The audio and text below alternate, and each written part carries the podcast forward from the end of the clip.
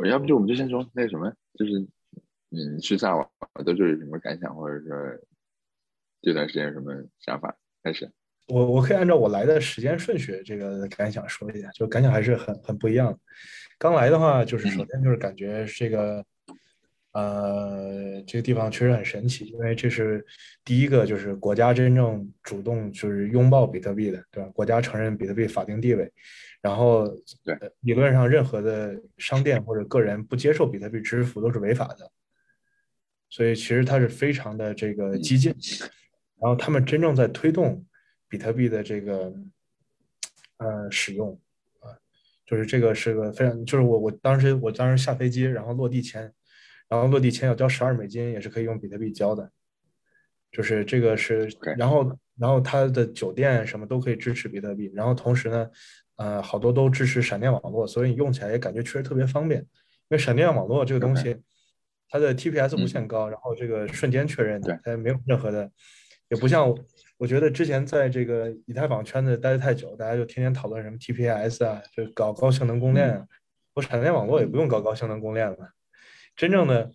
你说实话，你在你什么 roll up，你真正搞这种就是说所有人都用的话，你也不够，你还是需要闪电网络。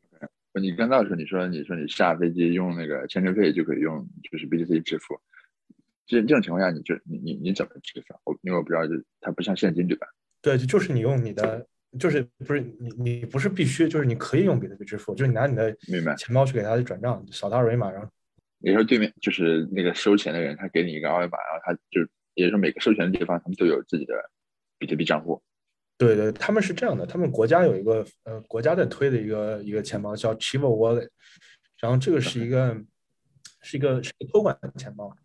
其实就其实其实它的架构就很像这个交易所的架构。嗯，就跟我们平时用微信去，就是叫什么？微信扫码然后支付便利店里面的东西一样。是的，是的，而且就对，就完全一样。然后同时在这边呢，就是他们呃，你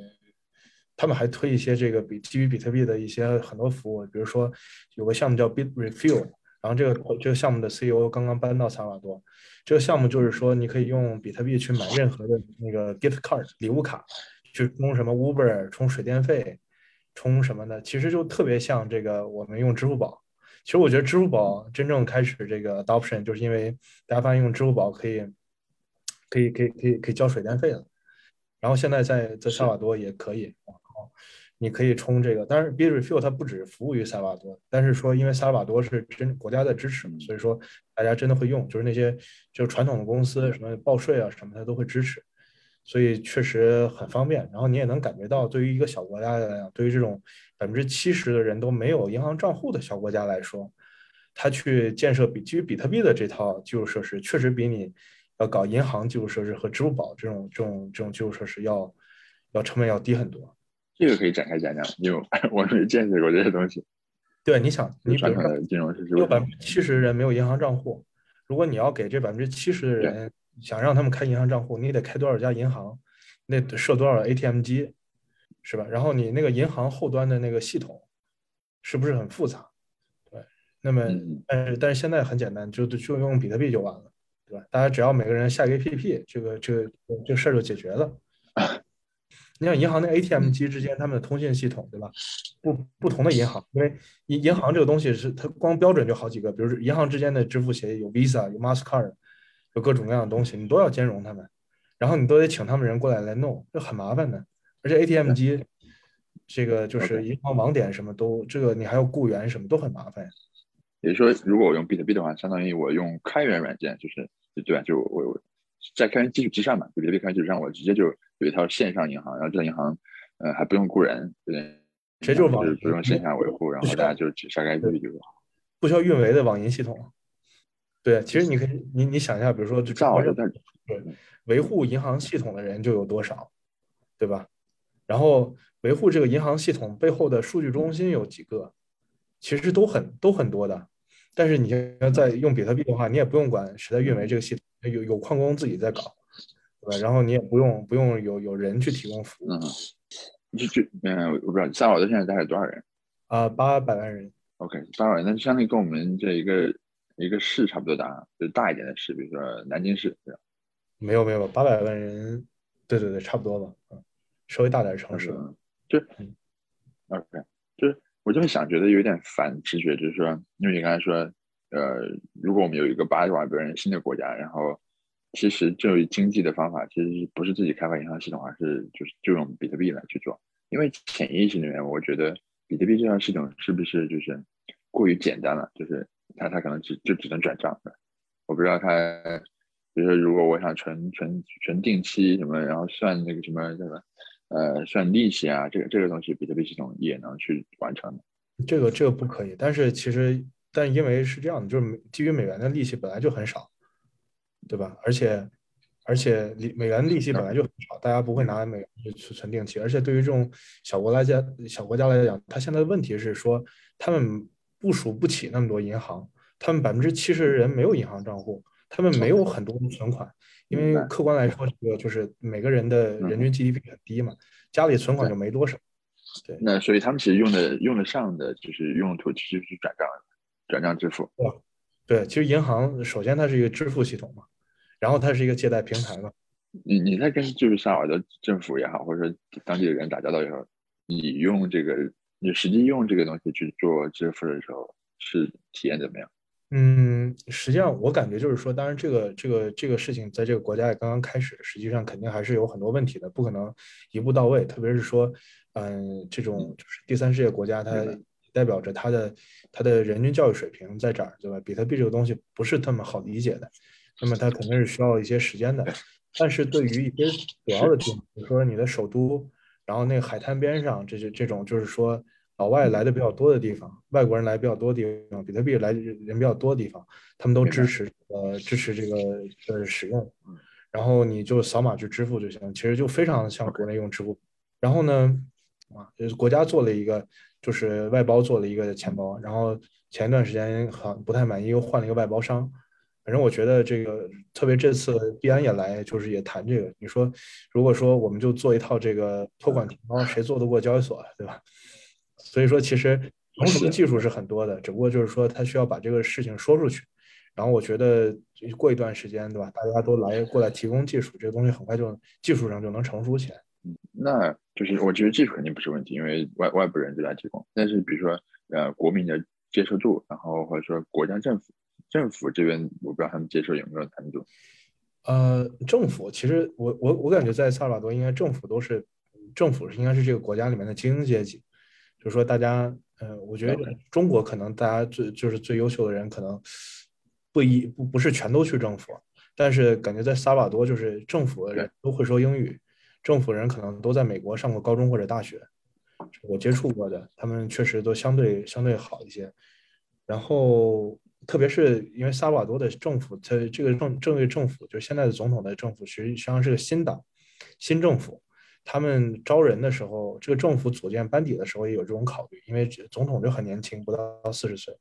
然后，然后总统也非常喜欢这些新的东西，所以他招人的时候取向也比较那，就比较这个比较这个现代吧，啊，然后，所以现在政府班子是是我觉得是不错的，然后政府呢在积极的引导大家去，呃，去用比特币，比如说。呃，首先政府要就是从规定上要求所有人支持比特币，但是当然你你就不拒不支持，那政府也不会说把你抓进去，对吧？但是未来呢，他可能会罚你款。然后同时呢，他也在想，就是说我要提供什么激励，比如说他可能做一些活动，然后你只能用比特币支付什么的，去促进这个。然后我跟他们政府有做了一些交流，然后我也去提，我说，呃，我就是我举我我我用一个别人举过的例子啊，就是说。你比如说，你你我我教我奶奶去用电脑，可能她她就是怎么用也不会用，可能你怎么教她也不会用。但是有一天呢，她发现了淘宝，然后她明天就会用了。啊，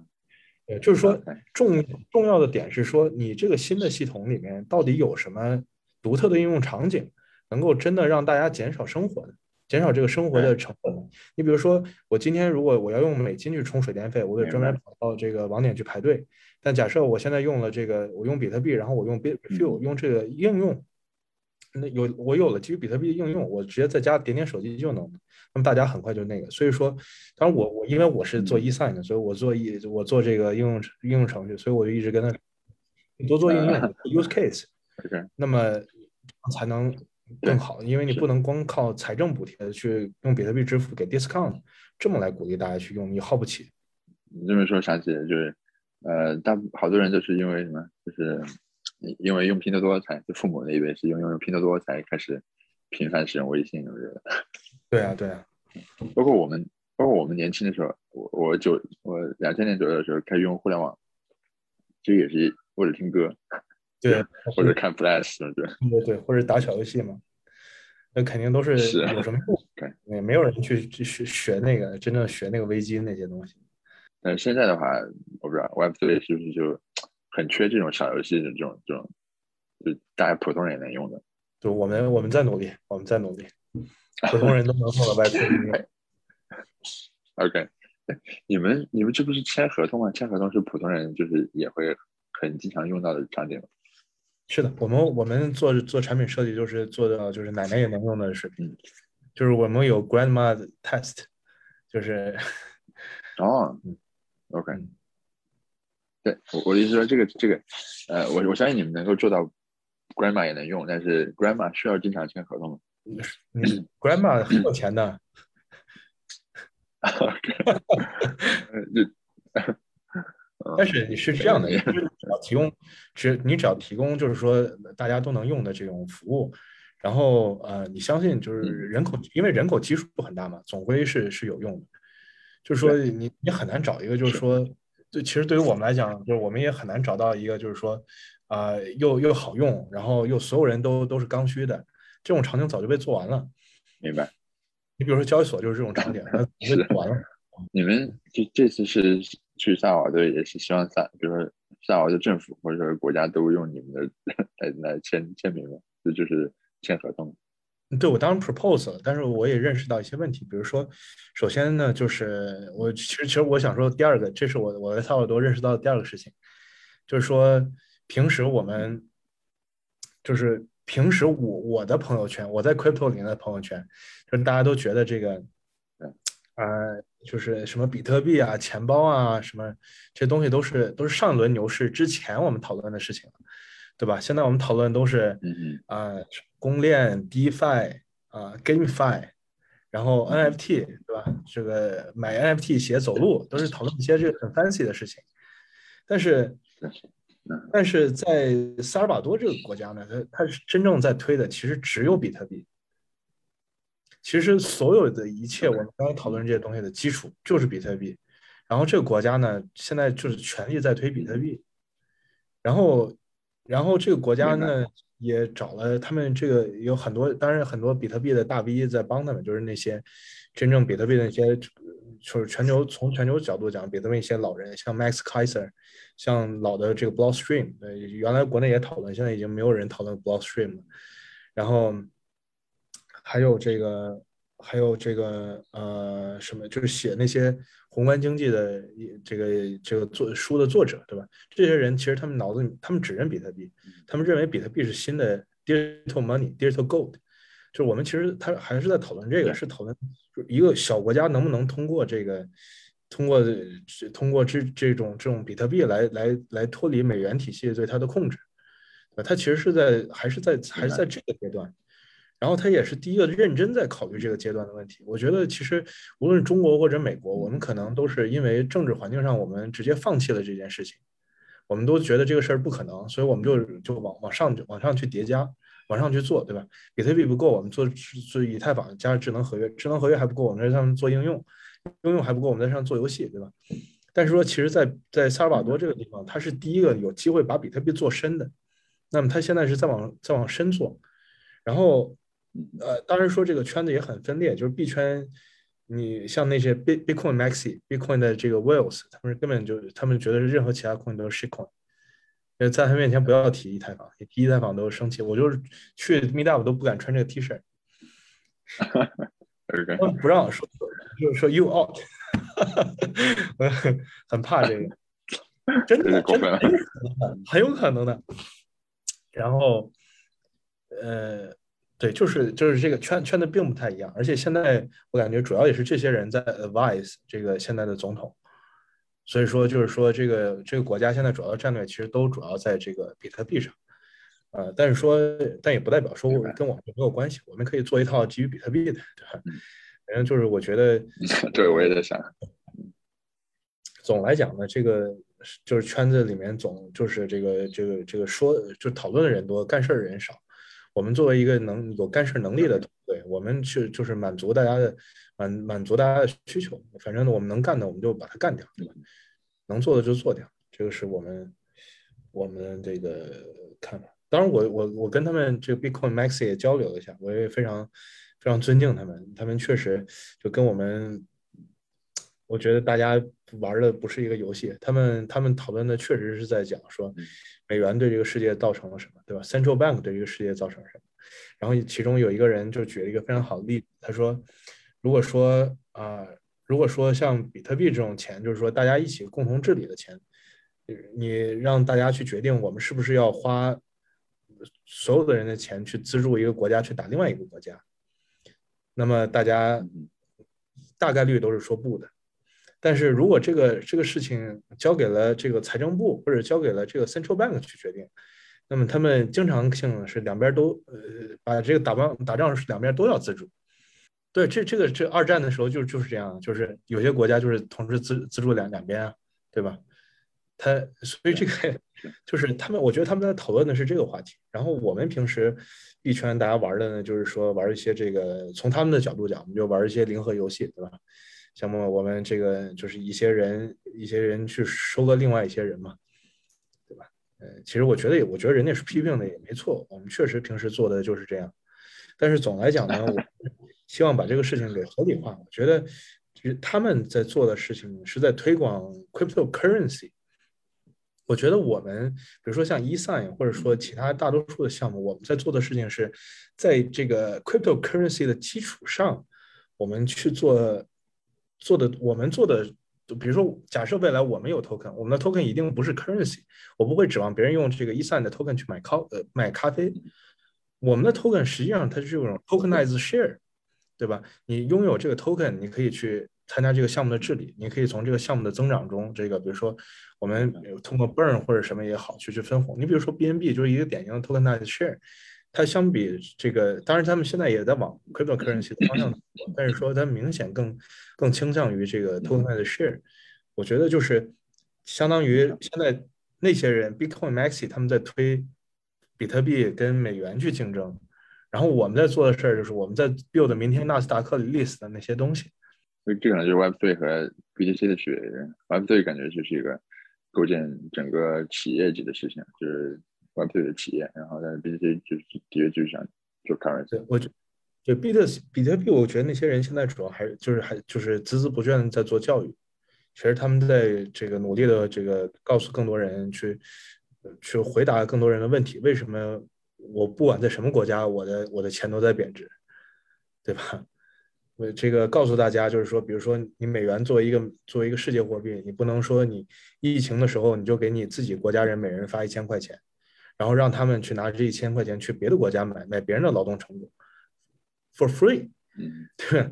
这样是不合理的，对吧？一个一个一个货币应该是一个应该是公正，所有人都公正。如果它是个世界货币的话，一个理想的货币的话，所以说就是他在他其实在努力的唤醒大家对这个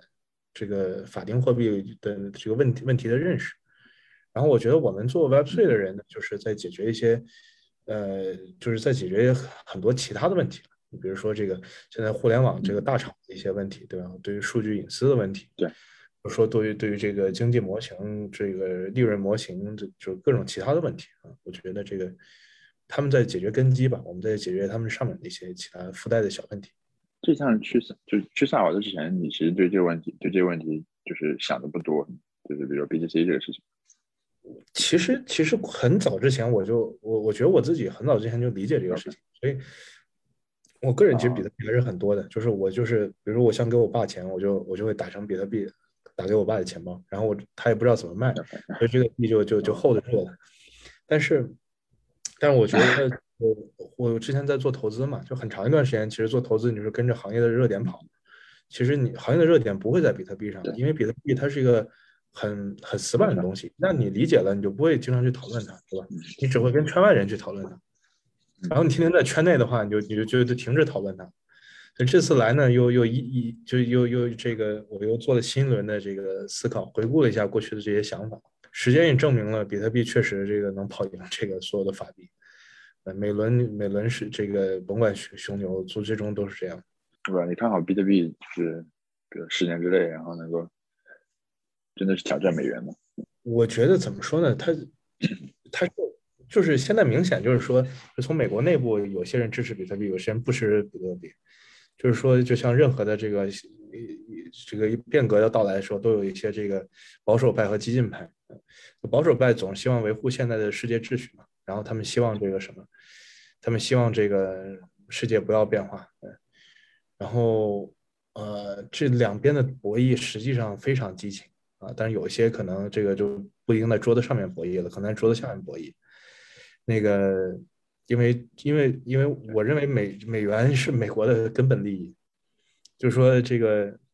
这个就是他他不会轻易放手的。但是，但是说回来呢，就是说也不是所有事儿都他能控制得了的。你比如说现在俄罗斯考虑用比特币去接受石油，石油这个比美美国肯定是控制不了的。我觉得这个世界再往这个方向走吧。而且，当然，我并不认为比特币会完全代替美元，但是我认为比特币会在未来几年之内变成一种很强的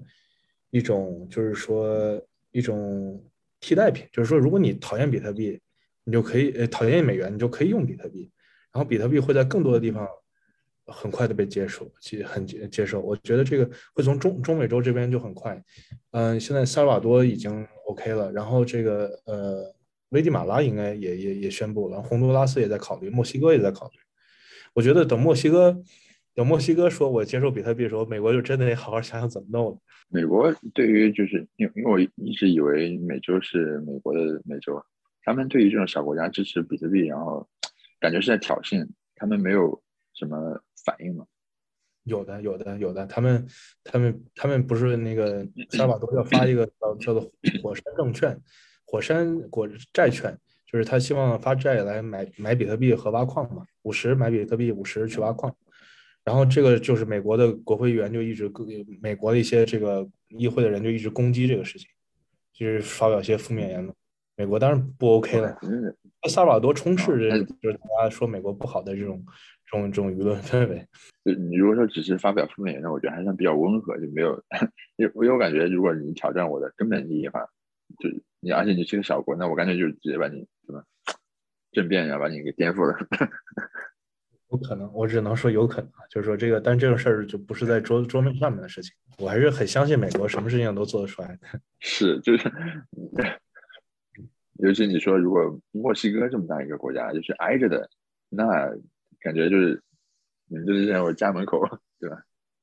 对，但墨西哥其实对对这个东西挺感兴趣。墨西哥的这个有钱人。呃，就就就我我我我在这这段时间，就是他们应该是他们国内的第三大富豪，然后就就来这边，就专门来学习和访问这些这些事情，然后包括墨西哥驻萨瓦多大使也去，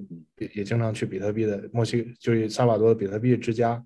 就是一些这个跟一些比特币人去交流学习。现现在萨尔瓦多是怎么成了就是世界比特币之之家的感觉？我觉得它是它是比特币在这个世界上 launch pad 啊。，launchpad，，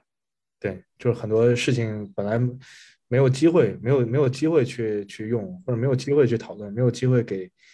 你去施展拳脚，这这现在就是给你机会。我我其实想问，就是萨尔瓦多之所以成为第一个这么做的国家，就是有什么历史原因，还是只是偶然？呃，应该是他这个新总统的一个一个一个比较独立的一个想法，因为我觉得这个总统很年轻，然后这个总统呢。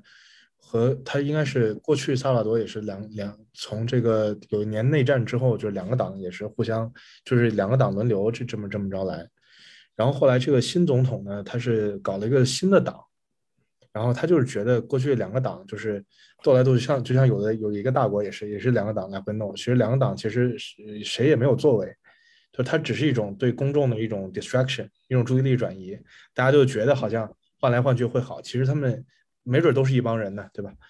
那那而且长期这样是很容易两个党变成一个党的，面上两个党而已。然后这个新的总统他自己搞了一个新的党，然后他也获得了一个压倒性的胜利。他的手手段就这他的这个想法就比较激进，就是说在努力的这个呃让这个国家开放，努力的建设这个国家，建了新机场，建了这个很多新的东西。然后他就突然想到，这个比特币是如果他支持比特币，会对萨尔瓦多带来非常大的首先。知名度对吧？流量会有很多人支比特币支持者来，比特币支持也都挺有钱的，来这边买房子做投资，对吧？那对这个小国家，首先它是一个非常成功的市场营销。因为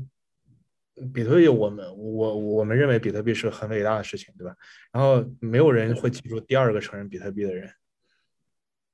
你做了，你你说你承认他，你第一个承认他，你就被记在历史里面。对我觉得这个这个是非常是首先是非常伟大的这个市场营销的胜利。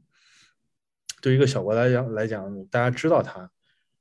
本身就很重要。如果不是比特币的话，我估计大部我们大部分人都不会想，肯定不会想去他那看看。对啊，现在他至少成了一个人，他也没什么，他也没什么特别特殊的东西。你你没有任何理由说来来他这边怎么弄，对吧？巴拿马其实离很近，但巴拿马很特殊，因为巴拿马有运河，对，大家都要从那儿过。然后大家巴拿马又开始做这个注册生意、注册注册公司的生意，然后他就很有名。他因为他有一个整个整个美洲都都最特殊的一个地方，对吧？但是它有运河。那你说萨尔瓦多啥也没有？有火山是吧？火山上面的特点吗？对，火山 是只有火山嘛？但是他们拿来挖矿是吧？对，他们这个拿的火山的挖矿是是认真的吗？有有，已经已经已经运行了。就是说他们是地热挖矿嘛，就是说那个他就把水水从那个地下过过来，把那个水烧开了，然后把它转化成电能去挖矿，是认真的。但是我上天赏饭吃啊，它的那个量也不会太大，因为因为你跟我们过去的中国和现在美国比，那个你的你的这种资源的。资源的量还是有限的，那他们人也少，所以我觉得对小国来说应该也挺够的。嗯，反正挺好的吧，因为这个国家就是还是还是比较相对落后一些嘛。嗯，现在有了有了产业了，对。在这种环境下，就是在萨瓦多这种政府支持的环境下，创业也好，做事情也好，或者交朋友也好，和在国内就是政府就是不支持，你你的感觉会很不一样吗？那肯定不一样，肯定你他这边支持你，你说你说你能干什么，你就可以跟他们政府的人谈，政府的人就会帮你介绍一些人。然后同时呢，就是说政府支持政府的这种表态，也得到了比特币里面很多这个很很很资深人的支持。比如说像前这个 Blockstream CTO 叫 Samsung，然后他他是很资深的专家，他现在就来帮助这个政府，嗯。然后他们，我我我我，而且我非常认为这些人就是很理想的，帮助他帮助这个政府，因为他们他们就是想让这个东西好，所以是，呃，在国内呢，就当然他们的问题就是它的市场不大，它的市场其实只有只有只有那么点人，然后大多然后然后大概受过教育或者说能有智能手机的人也又又又又能砍好多部分，呃，就国情跟国内比还是相差。这可以说是两个极端吧，从市场体量和政治政府的支持程度来讲，就完全是两个极端。萨尔多感觉是一个是吧？说的不好听一点，叫文明的荒野或者边缘地带。对，因为你从注意力的角度讲，它确实就在在发在在 announce 比特币之前，确实是是边缘地带。我觉得大多数中国人可能不知道萨尔多在哪。明白。我我也不知道。因为听，因为听你说，大家智能手机普及率也不高的。啊不，现在现在还好了，现在还好。但是说他们的主要都是用的这个，呃，这个谷歌的嘛，就是安卓的嘛，因为他们这个国家 GDP 不高，大家买不起苹果嘛。安卓倒也还好，这个是安卓的普普及大概有多少？百分之八十，对吧？我这个我我没有没有具体数据，但我只是知道在一些这个嗯这些比比较边远的地方，确实还还比较差。明白明白。但是但是这个我们还很我们有很强大的华为，你知道吗？他们他们电信系统华为，都是华为的，华为给建的，嗯，OK。然后运营商是叫 Tigo，这是另外一家，但是基础设施是华为建的，也是不会用什么五 G 吧？啊，四点五 G，他们是四点五 G，LTE 也很厉害，嗯，那其实也没有那么边缘哈，现在四点五 G 其实读就差不多了。对，这个还是还是我们我们这个华华为比较成功吧。前两天听 Twitter Space 听你们讲，就是你们在国外就是做事情的感受，就是的确怎么说是，就说实话听得我挺 formal 的，我觉得哇，那我是不是也得赶紧出来那种感觉？嗯，我觉得就是说，当然国外也不是说都都都那么好，嗯，这那问题还是很多的。像前两天，嗯，萨瓦多这个这个有有有这个有这个有团伙性的这种这种这种杀人，大概一晚上杀了六十多，这个我觉得这这这作为中国人来讲，你也很难想象这种事情。嗯，就是说他们一帮人，他们就是那种团，就是那种黑帮。啊，然后就是可以可以就是上大街可能随便杀人这种，也很难想象，所以问题也很多。你像在在美国也是，美国你说在这个洛洛杉矶也好，旧金山也好，这个这个还是有很就是生活上也不一定很安全啊，对吧？这种抢劫啊什么什么事情也也挺多的。所以但但是总来讲，我觉得对于做做做 crypto 来人来说，呃，我们。就特别在在中国，就是大家在疫情的时候在国内待的太久了，只是值得出来转一圈。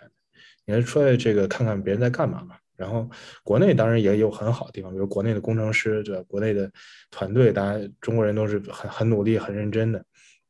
然后相比美国来讲，这个这个这个大家的工资也相对低一些，是也是很好的。但是说，如果一直在国内，现在就是把这个市场分成中国和和中国以外的国家了。那这个，那一直在一个地方肯定是不好的。就是前前两天，哦，反正就是听你们聊的时候，我我感觉到国内现在就是，对 crypto 这种系统性的抑制，就这个效果其实怎么说呢，挺潜移默化的。就是年轻一代或者说不光年轻一代，老一代，大家都会选择就什么，然后大家就不做这个事儿，或者说。然后这和国外这这个事情是，呃，优秀的工程师也好，优秀的创创业者也好，他们都会来去做这个事儿，这个区别就是我感觉特别大。嗯，是的，是的。比如说你在萨尔瓦多，你会觉得，呃，很明显，很明显，这个事儿能做，就是我们这是默认说不能做。这个就不仅不仅是，我觉得不也不只是政府的这个这引导问题。你比如说，我们团队里面有一个实习生。这个实习生是一个在在美国读大学的一个中国人，然后他毕业的时候呢，我们给他一个 offer，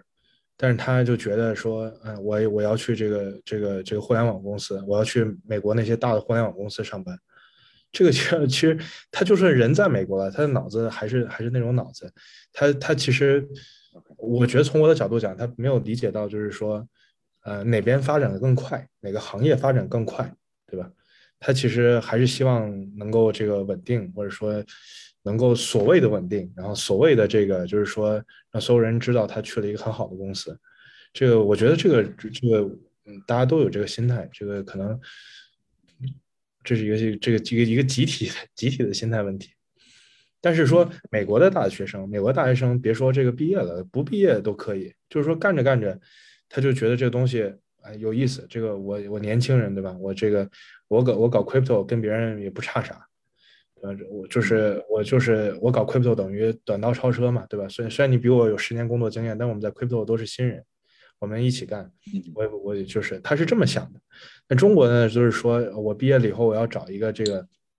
大公司，然后跟人家好好学习。这个就是大家的想法还是不太一样。嗯，联系你是九几年的？我是九五年的。OK OK 就是。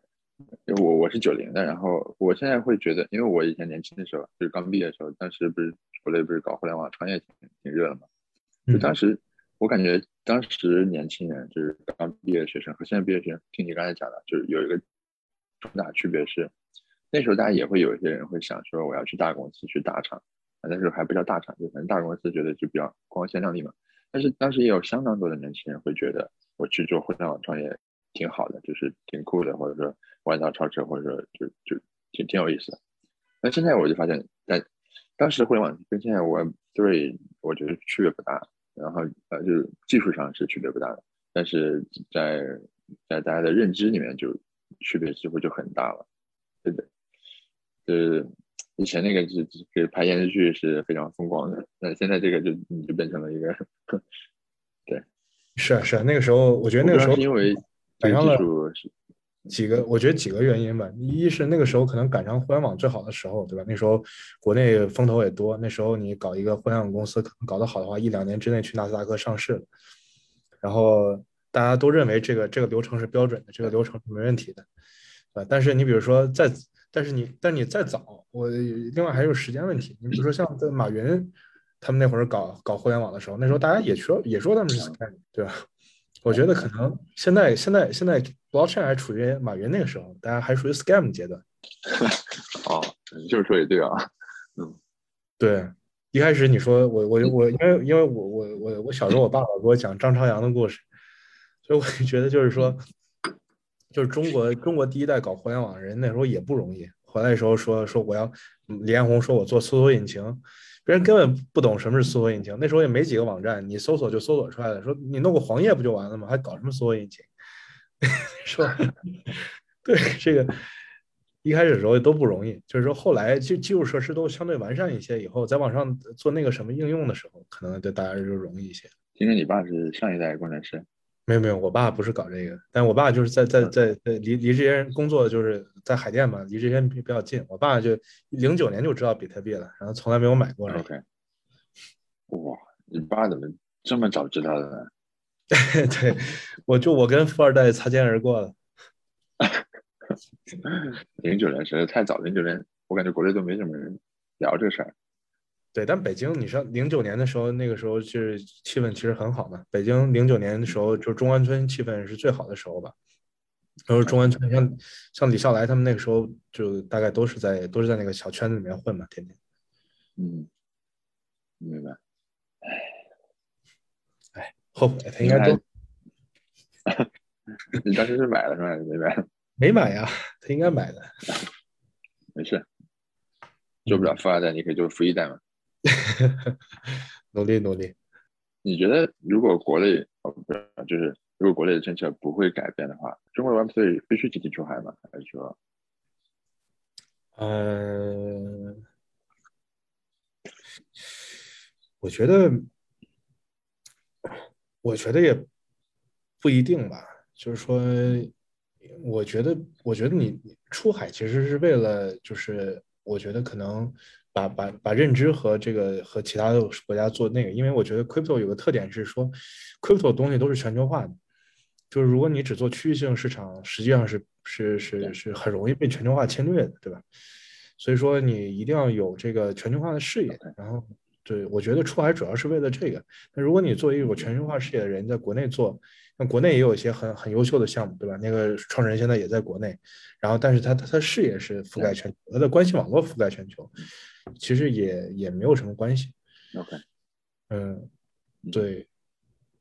我觉得，但但现在我觉得国内确实可能，特别传统的那个 Y Two 的那些基金，现在可能在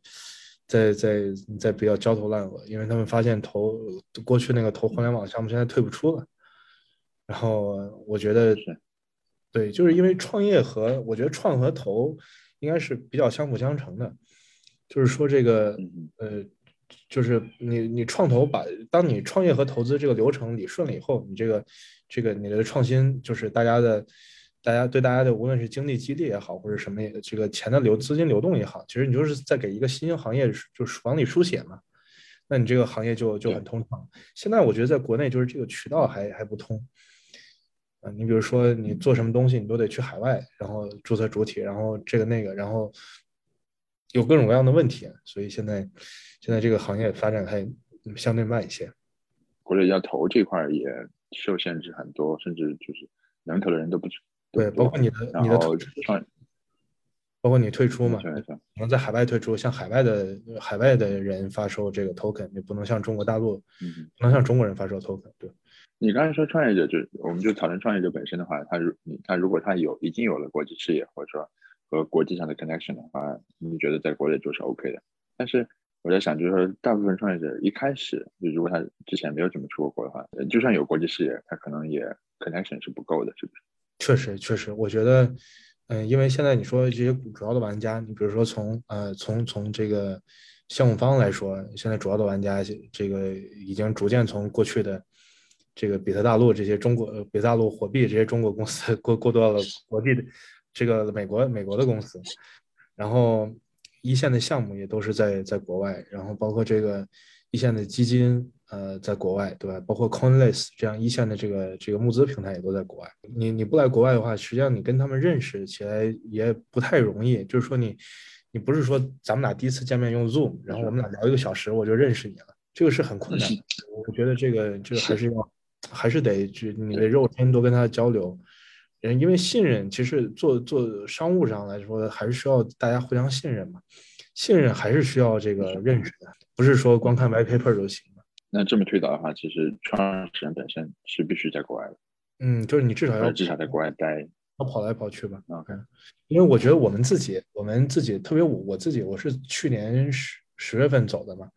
然后到国外以后，就是跟别人的交流的频率增加以后。就感觉确实，你的、你的、你、你的、你 Telegram 里面联系人，就是每天发消的人就变多了，这个就是老外也变多了，然后你可能这个认识的网关系网络也会会确实会好很多啊，因为像国外你说这个 conference 这么多，你每次去 conference 都认识一大帮人，确实确实这这方面会会会有很多的好处。嗯，你们现在是把就是比如说开发团队或者什么放在国内吗？还是我们国内没有人，我们团队在美国还是比较比较贵的，嗯。你你之前是不是说就是国内的开发团队会更好用，或者说更便宜一点？你你有打算比如说在国内放一个开发团队吗？呃，目前没有这个计划，因为我们我们现在做东西就是我希望开发能够呃怎么说呢？就是因为我们不是在一起办公，我们呃办公是这个去中心化，所以我们招人就希望是招那种特别能打的人，比如说一个人能干三个人的活儿，我可以给你三倍的工资。但是就是说，因为你，我不想把这个组织弄太大，大家天天花时间在开会。呃，那个，呃，当然，当然，国内开发者有有些有些问问题，比如说，就是当你的大家都是大多数人都在国外的时候，但是你招了很多其他国家的人，那工作语言肯定是英语。就是国内的这个开发者可能会有一些啊，这个问，就是有些沟通上的障碍。啊，但我觉得这个事儿也不是什么大事儿，关键是我们可能还是没有渠道认识到一些就是。那比较好的开发者，我们的技术团队主要是我们的 CTO，他 CTO 是在这个，他现在在南加州大学教这个区块链课，然后他就一周一周就上一节课，然后他他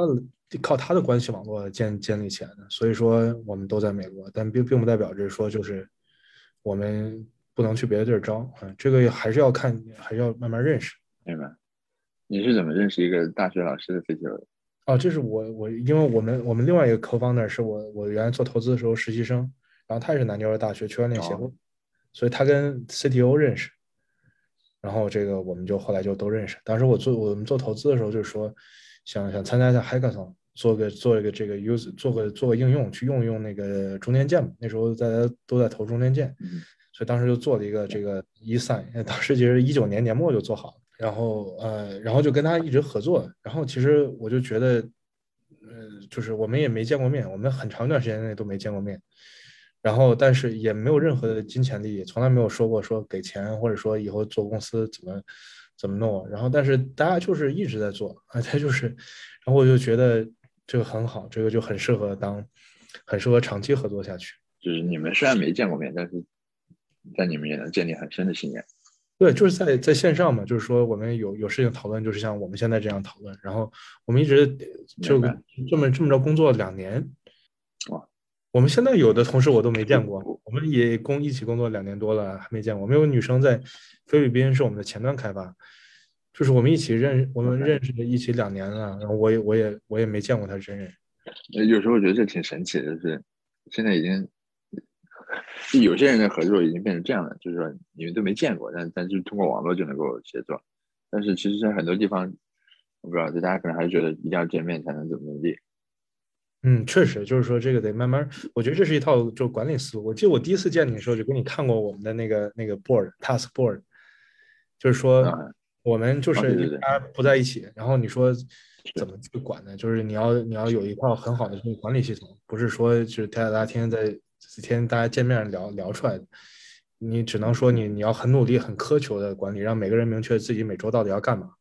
然后把这个成果都弄上去。这样的话，这样才能大家才能一直这样走下去。这样的话，其实就就就信任就没有那么重要了。然后主要是说，大家一个 vision，然后然后很用很短的周期去 check 大家同步大家的工作。你们现在团队多少人？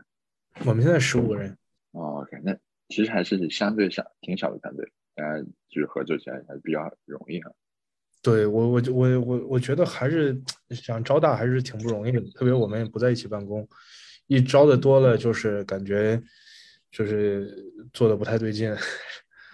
嗯嗯，是我们可能我觉得未来要往这个核心团队和这个就是说，嗯呃和其他的这种比如说这个 ambassador program 这种方式去做，比如说我们可能在不同的地方、不同的语嗯不谈的不同的语言地区。都会有有人帮我们做这个，比如说 Discord 的一个一个一个一个语言的频道的一个这个 mode，一个主持人，嗯，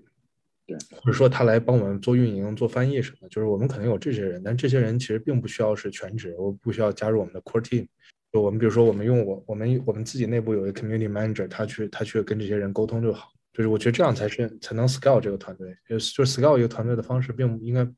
不一定是说把所有人都全招进那 core team，然后大家天天开开大会，感觉到你对开大会非常的反感。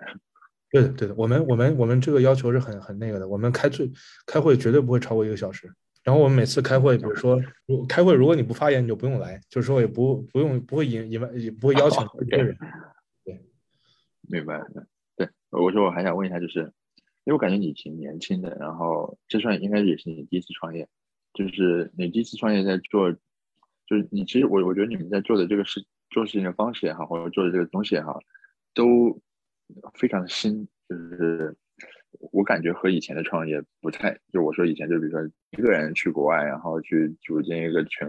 国际化 team，然后大家全远程，然后去工作去做一个现在还挺新的事。这个怎么说？就是虽然说创业都是新的，但是你们这个新的元素特别特别多，你会觉得。你会你会觉得，呃，你会觉得不安，或者说就是呢，有点忐忑吗？不会，完全不会。我觉得，我觉得，呃，就是我，我觉得我，我就是我刚我开始工作的时候就开始做，本来我是工程师，但我后来开始做投资，然后开始做投资的时候，其实认识了非常多的这个 crypto 项目，然后我觉得你通过在跟他们。交流过程中，你就知道什么样的人、什么样的这个方法论和这个 mindset 能够成功。然后，然后有一些这个有一些基本的这种看法，呃，比如说，比如说这个呃，大家要平等。比如我觉得这个你做现在你做做 crypto 做什么的，大家一定要平等，因为这里面这个世界里面有太多实习生暴打老板的这种这种故事，对吧？那不代表实习生就不能打，对吧？OK。对，所以大家大家要对大家平等，然后要要怎么去管理？就是说，其实我在创业之前，我对这个这些事情已经有一个比较清晰的想法，所以说我们做的时候就按照这个这个这个看法去做，然后一直去坚持它。我觉得是是是是是很明确的。对，而且而且还有就是我我也没有在传统公司上过班，就是所以我我这个也也就是这个对一直在这种文化里面这个这个待着吧。对，还是我觉得还是比较有益，确实对我对我个人来讲，就是学习到比较多，或者学习到的东西都比较比较有用，都能用得上。从我这种老人家的角度来看，我觉得你在就是跑到萨瓦多去做事情，我觉得这真的是挺叫什么？对我来说挺新的，非常新，就是好像是一个去了一个外星的感觉。那你不会有这种感觉？出了一个什么？去了，就像去了外星一样。萨瓦多是一个从来没进入过的国家吗？呃，我个人比较喜欢旅游。然后原来我我最早一个老板叫浩哥袁浩，他一直说这个 Olo 啊，你这个一定要有机会去。我你知道我第一次知道这个事儿是是 Miss Bitcoin 邀请我，因为他说他他说他要来，然后他就问我来不来。我说我就我我当时就觉得我说这种地方如果没有人邀请我，首先我自己不会去。然后 第二呢，就是说这种地方你可能一辈子不一定来几回，对吧？是，第三就是说，这个中美洲是一个没有点亮过的地图，然后就是说这个要去就去。然后我问了我们同事，我们同事确实没人去，然后我就来了。对，然后就在这边就唯唯一的中国人，所以就我在这边就没有见过中国人。接下来还要去哪呢？呃，接下来应该是就是这个去那个洛杉矶和团队一起办公嘛。然后然后下半年可能会去新加坡。嗯，以后就是常住还是在海外，就基本不会回来了。没，我当时想回去，我爸妈都在，亲亲亲人都在国内。然后，但是就是希望隔离政策能够缓和一些，我就回去。因为现在在家在酒店待一个月，感觉挺难接受的。是，